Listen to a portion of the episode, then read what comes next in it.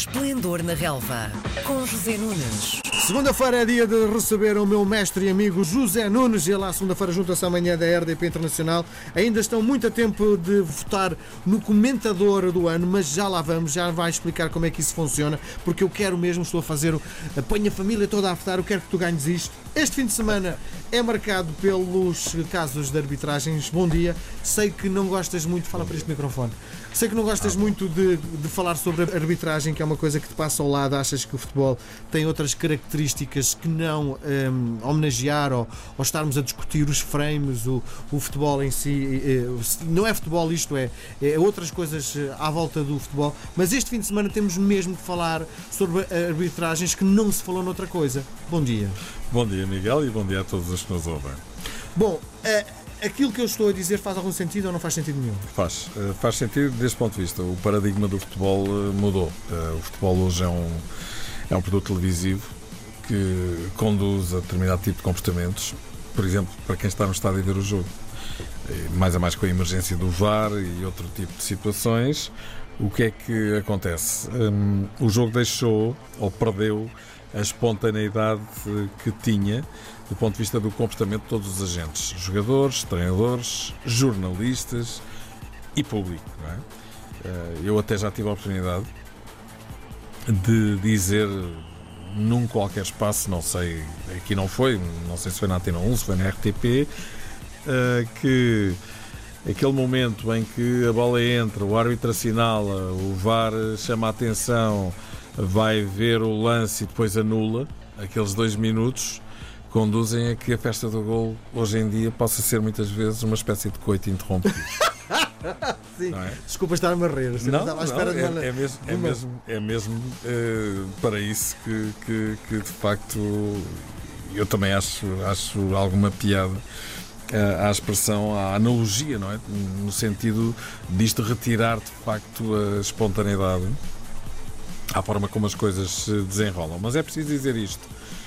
Ahm, o bom é inimigo do ótimo e tu, hum, enfim, na busca eh, da- maior verdade ou da máxima verdade esportiva possível na avaliação dos lances, eh, tentas o espetáculo, não é? socorrer-te.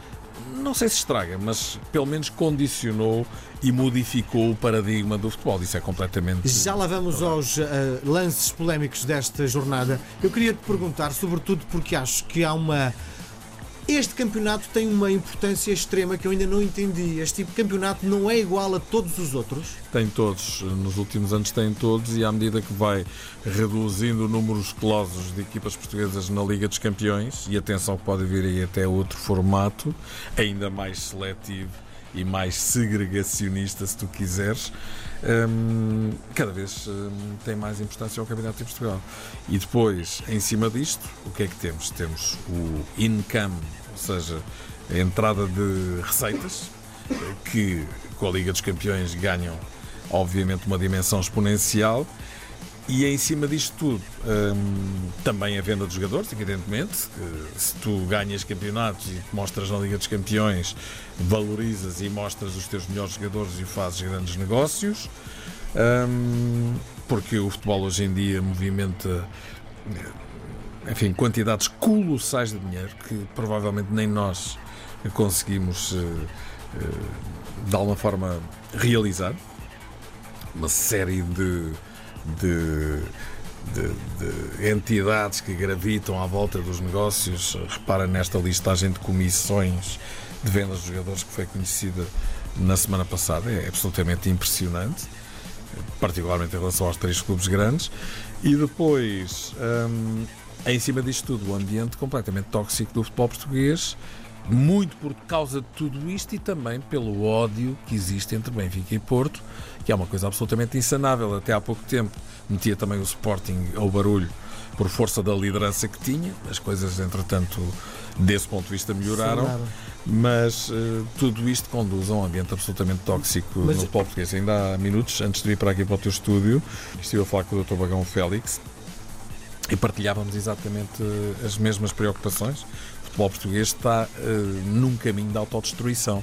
E quando são os próprios clubes que não conseguem ver isso e que estão a dar cabo do seu próprio negócio, Acho que estamos no mundo da cegueira e aconselhava claramente aos dirigentes máximos dos principais clubes do futebol português a lerem esse livro de José Saramago, o ensaio sobre a cegueira. Diz-me uma coisa, mas do ponto de vista prático, este campeonato tem o mesmo valor que teve o do, do ano passado que já teve um, uma importância desusada. Ou, ou já te esqueceste do ambiente de ódio que presidiu a todo o campeonato. Hum, é assim, eh, de facto, é assim que as coisas estão. Eu não vou dizer que tenho sido uma voz a pregar no deserto, mas pelo menos tenho algum orgulho em ter sido os primeiros a alertar para este tipo de situações e mantenho exatamente aquilo que disse. O futebol é uma coisa muito bonita, o erro fará sempre parte do futebol, os árbitros vão errar sempre, tal como os avançados e os defesas e os guarda-redes e os treinadores e os jornalistas também. Agora, hum, quando tu descredibilizas completamente a arbitragem, ninguém acredita em ninguém podes pôr lá 50 VARs uns em cima dos outros porque o ruído e a confusão só vão aumentar. E agora sim desembocamos na questão que querias colocar. Bom, vamos começar pelo Porto, pode ser? Sim, jogou na sexta-feira. Jogou na sexta-feira, ganhou e o primeiro golo está imbuído de alguma polémica. É penalti? Não sei. eu já disse também que eu tenho mais de 5 mil jogos feitos de futebol internacional, fundamentalmente das principais ligas europeias e competições internacionais e muitas vezes estava a comentar os jogos e via as repetições dos lances de penalti e com humildade dizia francamente não consigo chegar a uma conclusão. Para já há uma coisa que é extremamente importante. A visão, porque este é o novo paradigma do futebol, o futebol televisivo. Uh, primeiro era um espaço de discussão onde comentadores de uh, adeptos dos clubes defendiam o indefensável, ou seja, contra mim não há penaltis, a meu favor há sempre penaltis, portanto, quando são beneficiados, calam-se. Quando são prejudicados, aqui Del Rey, é aquilo que as centrais de propaganda, não são direções de comunicação, são centrais de propaganda dos clubes fazem. É de uma desonestidade intelectual total, de uma hipocrisia total, mas isto faz parte do tal problema da destruição do futebol. Agora, onde eu queria chegar era aqui. É que uma coisa é um lance corrido, que é aquilo que o árbitro vê.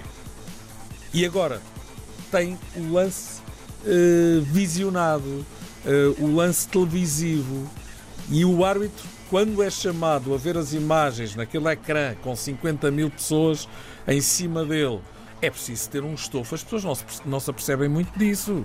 Tu imagina o que é que com aquela pressão toda, se eu erro, estes tipos vão cair todos em cima. Não são os adeptos, são os clubes. Está vendido, é padre, foi não sei o que, invadido o centro de estágio da Maia, Bem, quer dizer, é tudo aquilo que nós sabemos, não é? Uh, e muitas coisas que nós nem sonhamos. De ameaças a familiares, a eles próprios, etc. Já houve árbitros que tiveram estabelecimentos comerciais destruídos, como tu sabes. Portanto, quer dizer, é neste ambiente que o futebol está. E ninguém está a dar asas brancas nisto. É?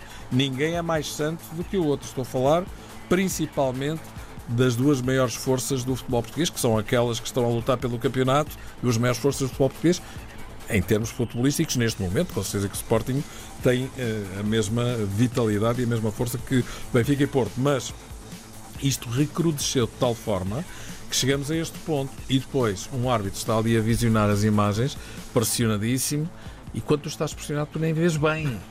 E depois há outra coisa, ele teve uma visão, e era aqui que eu queria chegar, e, e vamos já calar porque já estamos a demorar muito acerca deste assunto. Que é assim: uma coisa é tu veres o lance em cima, com a dinâmica normal do, do, de um jogo de futebol e, e estares a ver em, em, em, em, tempo real uma coisa física que está à tua frente. Tens uma percepção. Depois vais ver o lance da televisão. Não tem nada a ver uma coisa com a outra. Tu repara, lance de penalti, fotografias, imagens, super slow motion, está ali o pé a tocar no outro. É isto é penalti. Mas com a imagem real não tens essa noção. Se eu te encostar uma mão à, à, à cara e se tirar uma fotografia, se se, se puser na, nas redes sociais José Nunes agride violentamente Miguel Peixoto. Não tem nada a ver uma coisa com a outra. Até podemos fazer isso em super slow motion, como eles fazem nas transmissões. E tu fazes assim, torces os olhos e até te sai um bocadinho de baba e não sei. É uma agressão brutal. E não foi. Portanto, o que eu quero dizer com isto, isto é obviamente é um exemplo extremo, é que a imagem corrida ou observada por árbitros e fiscais de linha e espectadores e jogadores e treinadores num campo de futebol não tem nada a ver com a imagem televisiva na maior parte das coisas. Agora, Há prós e há contras. Há momentos em que a imagem televisiva é muito importante. Um lance de fora de jogo, linha de baliza. Mas repara, mesmo em lances de fora de jogo, esta semana tivemos um e já lá vamos ao Feirense Benfica. Respondendo definitivamente à tua questão, se é penalti ou não, não sei. Há uma coisa que eu sei. Marcam-se penaltis em Portugal que não se marca em liga nenhuma. E isto tem a ver, e é sempre a favor dos mesmos, dos grandes, e isto tem a ver com a pressão e com a coação que se faz sobre os árbitros que estão a apitar e estão cheios de medo com as decisões que possam vir a tomar. Portanto, respondendo à tua questão de forma genérica, não em relação a esse penalti do Porto, e já lá vamos ao do Benfica, que insere exatamente nas mesmas eh, circunstâncias e mesmos parâmetros, os penaltis que se marcam em Portugal não se marcam na Liga Inglesa, por exemplo, sem prejuízo dos árbitros ingleses também errarem. E o Porto jogou bem? Não, o Porto fez um jogo uh, QB, ganhou fácil, ganhou com toda a justiça, uh, geriu a situação nem marcou assim tão cedo, marcou aos 40 minutos, tal como o Benfica também marcou o seu primeiro gol frente ao Feirense aos 40 minutos, mas o Boa Vista foi uma equipa extremamente defensiva, não fez cócegas ao Porto, acantonou-se à entrada da sua área e o Porto ganhou fácil, marcou um golo a fechar a primeira parte, marcou outra a abrir a segunda e a partir daí fez gestão, tirou o pé da tábua a pensar no grande jogo da manhã em Anfield Road com o Liverpool para a Liga dos Campeões. O Benfica começou mal, eh, numa altura em que eh, devia estar a jogar de uma forma intensa, Porquê é que tu achas que a equipa não entrou a jogar intenso como costume, como devia ser? Há pouco falei do stress dos árbitros. Vamos falar agora do stress das equipas. O Benfica é uma equipa claramente estressada e pressionada, tal como o Porto, atenção, eh, porque está em causa muita coisa, a tal importância absolutamente limite de ganhar o campeonato este ano. Eh, estão a lutar palmo a palmo, ponto a ponto, jogo a jogo, guerra total, guerra aberta, comunicados, enfim, tudo aquilo que a gente sabe. Críticas a lances polémicos de um lado e do outro. Desta vez foi o Porto a falar do Benfica, o Benfica vinha a falar de lances polémicos do Porto até ao jogo de ontem em Santa Maria da Feira e assim vai continuar até ao final do campeonato.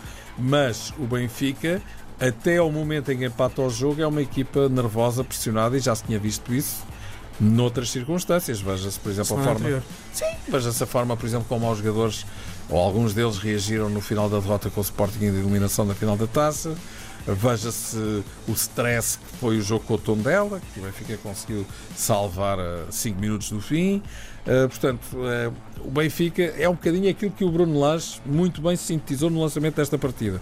O Benfica tinha o campeonato perdido, conseguiu recuperar uh, os 7 pontos ao Porto e ainda dar-lhe mais dois, ganhando no Dragão e agora está na iminência de poder perder o campeonato outra vez. E ele disse, Bruno Lage, ele, eh, Bruno Lage, disse eu, ele, não quero perder o campeonato duas vezes no mesmo ano.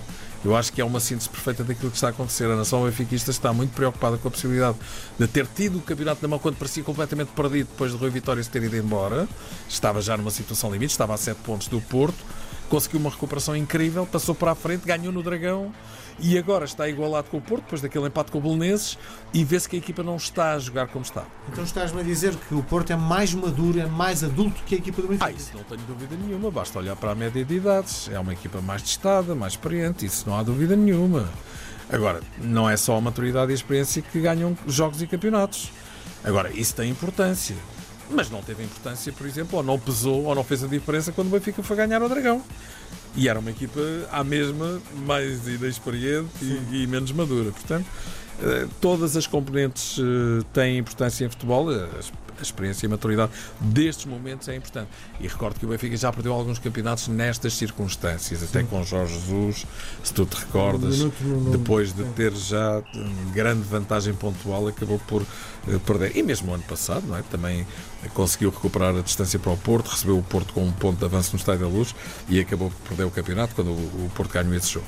Agora, hum, repara esta questão do stress é tão importante como isto. O Benfica marcou o gol do empate e a partir daí foi uma equipa completamente diferente e faz uma segunda parte até boa, não é? Sim. Portanto, ia jogar bem, jogadas bonitas, que fez algumas e tal. Marcou golos bonitos. Portanto, eh, a qualidade continua lá, evidentemente, mas o stress inibe, eh, tolhe, eh, coarta, não é? E, e o Benfica não está imune a isso. Bom, não temos tempo para falar mais de arbitragens. Mas deixa-me falar do. Já que falámos Por, do. Ok, então diz-me. Não, é que tenho que dizer, não é? O, o penalti de, de, sobre Pizzi e há a questão do, do segundo gol, que seria o segundo gol do Feirense ter sido invalidado, etc. São lances que deixam muitas dúvidas. O... Tu não marcarias penalti? Não, da mesma forma que também não acho que seja penalti em favor do Feirense. Acho que é exatamente a mesma coisa. Portanto, para marcar um, tinha que marcar o outro. Percebes isso? Sim. Uh, na minha opinião, nenhum deles é. E, portanto, eu, é, eu insisto neste ponto. Marcam-se penaltis em Portugal que não se marcam noutras ligas com mais qualidade e os beneficiários são sempre os mesmos, são as equipas grandes, por força da grande pressão que exercem sobre os árbitros. O Sporting está a fazer um final de campeonato imaculado. O que é que mudou nesta equipa? Lá está. Confiança, que vem com os resultados. Quando tu tens confiança, jogas de forma diferente. E Bruno Fernandes, ontem mais uma vez foi melhor em campo, mais um gol, igualou o recorde de Frank Lampard como médio mais goleador deste século. 27 golos numa temporada, Bruno Fernandes já lá chegou, portanto vai bater esse recorde, claramente. Tem ainda 6 jogos mais a final da taça para o fazer, portanto não acredito que da maneira que ele joga e da maneira que ele marca, que não vai marcar eh, mais golos nestas 7 partidas que faltam mas a equipa do Sporting melhorou toda de forma coletiva, não é? E esta vitória frente ao Benfica na meia-final da Taça de Portugal, evidentemente que lhe deu uh, um grande apor motivacional e ontem ganhou tranquilamente 3-0, por acaso com 3 gols bonitos. Quer dizer, um deles é de penalti, mas os outros dois gols são efetivamente muito bonitos. Um, e, e, bom, e o Sporting está bem, recomenda-se. Este- Sexta vitória consecutiva, ultrapassou o Braga, que esse sim está a derrapar. O, este Sporting sem Bruno Fernandes tem outra valia? Ah, com certeza. Isso, nem... Experimenta tirar o Bruno Fernandes e depois retira as tuas conclusões. Não, isso não. É, quer dizer, o, o futebol não é um desporto coletivo e não é um desporto individual e a força do coletivo deve sempre prevalecer sobre a questão individual. Mas há individualidades eh, que fazem subir eh, a qualidade do coletivo e é o caso, não é? Quer dizer, Bruno Fernandes é um jogador absolutamente incontornável e insubstituível. Um minuto para isto. O Braga disse adeus definitivamente ao título. Quais são as aspirações desta equipa? É jogar para o terceiro lugar, que entretanto acabou de perder para o Sporting, que tem 3 pontos de avanço com esta derrota do Braga com o Moreirense, conjugada com a vitória do Sporting sobre o Rio Ave. Ah, o Braga foi uma desilusão para mim. Eu estava à espera que a equipa tivesse outra performance, porque tem plantel para isso. O que é que eu quero dizer com isto? Para os jogadores que têm, Abel Ferreira devia jogar mais.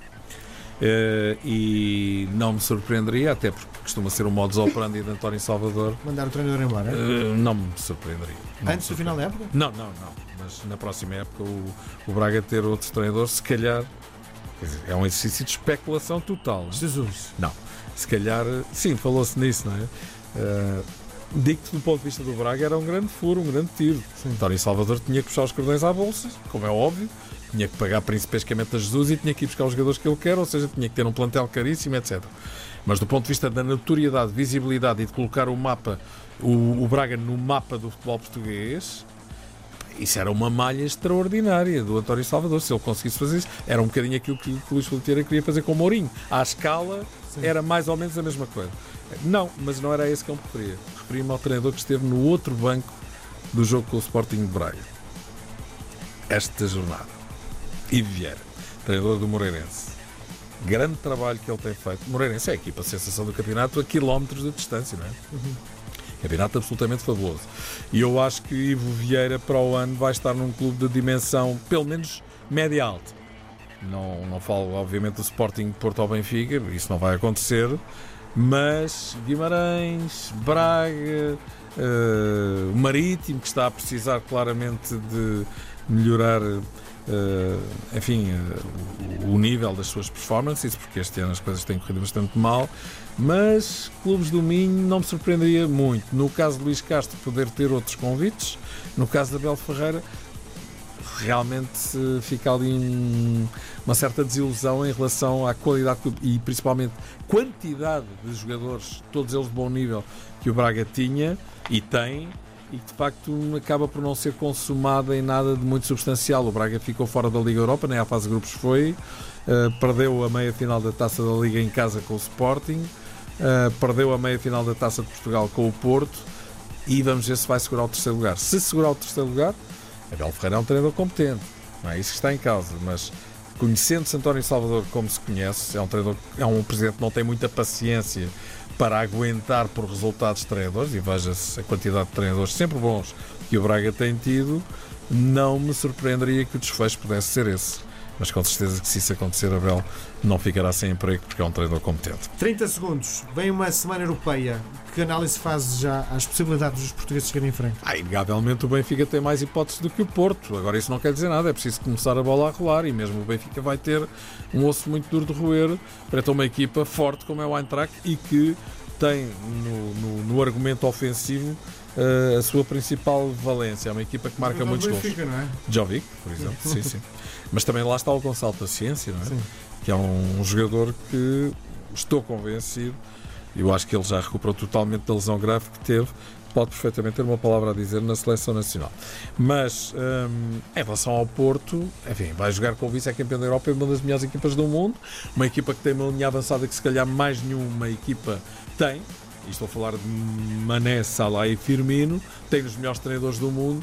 Eu acho que se o Porto conseguir eliminar o Liverpool será uma extraordinária surpresa, mas daquelas surpresas uh, e proezas, não é? Uh, absolutamente incríveis. Mas o Porto tem a seu favor, lá está. Experiência e habituação de Liga dos Campeões, tem cultura da prova, é um dos clubes com mais presenças neste formato da Champions League. Já foi uh, campeão europeu neste formato e no anterior também. é verdade que eram outros tempos francamente, eu acho muito difícil que o Porto consiga uh, passar uh, por cima do Liverpool. Recordo o ano passado o Liverpool foi ganhar 5 a 0 ao Estádio do Dragão. O Porto, por exemplo, estou na segunda mão 0-0 em Anfield, mas o Liverpool já não precisava do jogo para nada. Claro que se o Porto conseguir repetir amanhã esse resultado será absolutamente extraordinário. O que ainda assim não garante absolutamente nada ao Porto, porque o Liverpool é a equipa para vir ganhar a eliminatória é o Estádio do Dragão. Mas vamos esperar pelo menos que o Porto consiga marcar um gol. Isso era absolutamente fundamental. O Porto não se pode meter lá atrás. E é uma equipa que tem experiência eh, para isso e não, não o vai fazer. Independentemente depois daquilo que o Liverpool o obriga a fazer, a recuar eventualmente.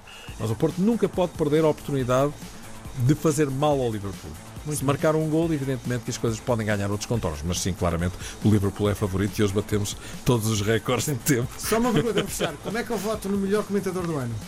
Já fizeste essa pergunta aqui. Eu acho que a votação acaba esta semana, se não estou em erro. Não vamos votar massivamente. Como não, é? é, é uma página do Facebook que é o Vox Pop TV. Estão lá as várias categorias para eleger uh, de, de televisivas e na categoria de melhor comentador o teu amigo está lá? Sim, senhor. José Nunes, votar nele. Vox Pop TV, José Nunes, para ganhar este É no Facebook, pois. Grande abraço, até para a Um grande abraço, até para a semana. Às segundas-feiras, José Nunes comenta a jornada desportiva. Esplendor na Relva, às 10h20, na RDP Internacional.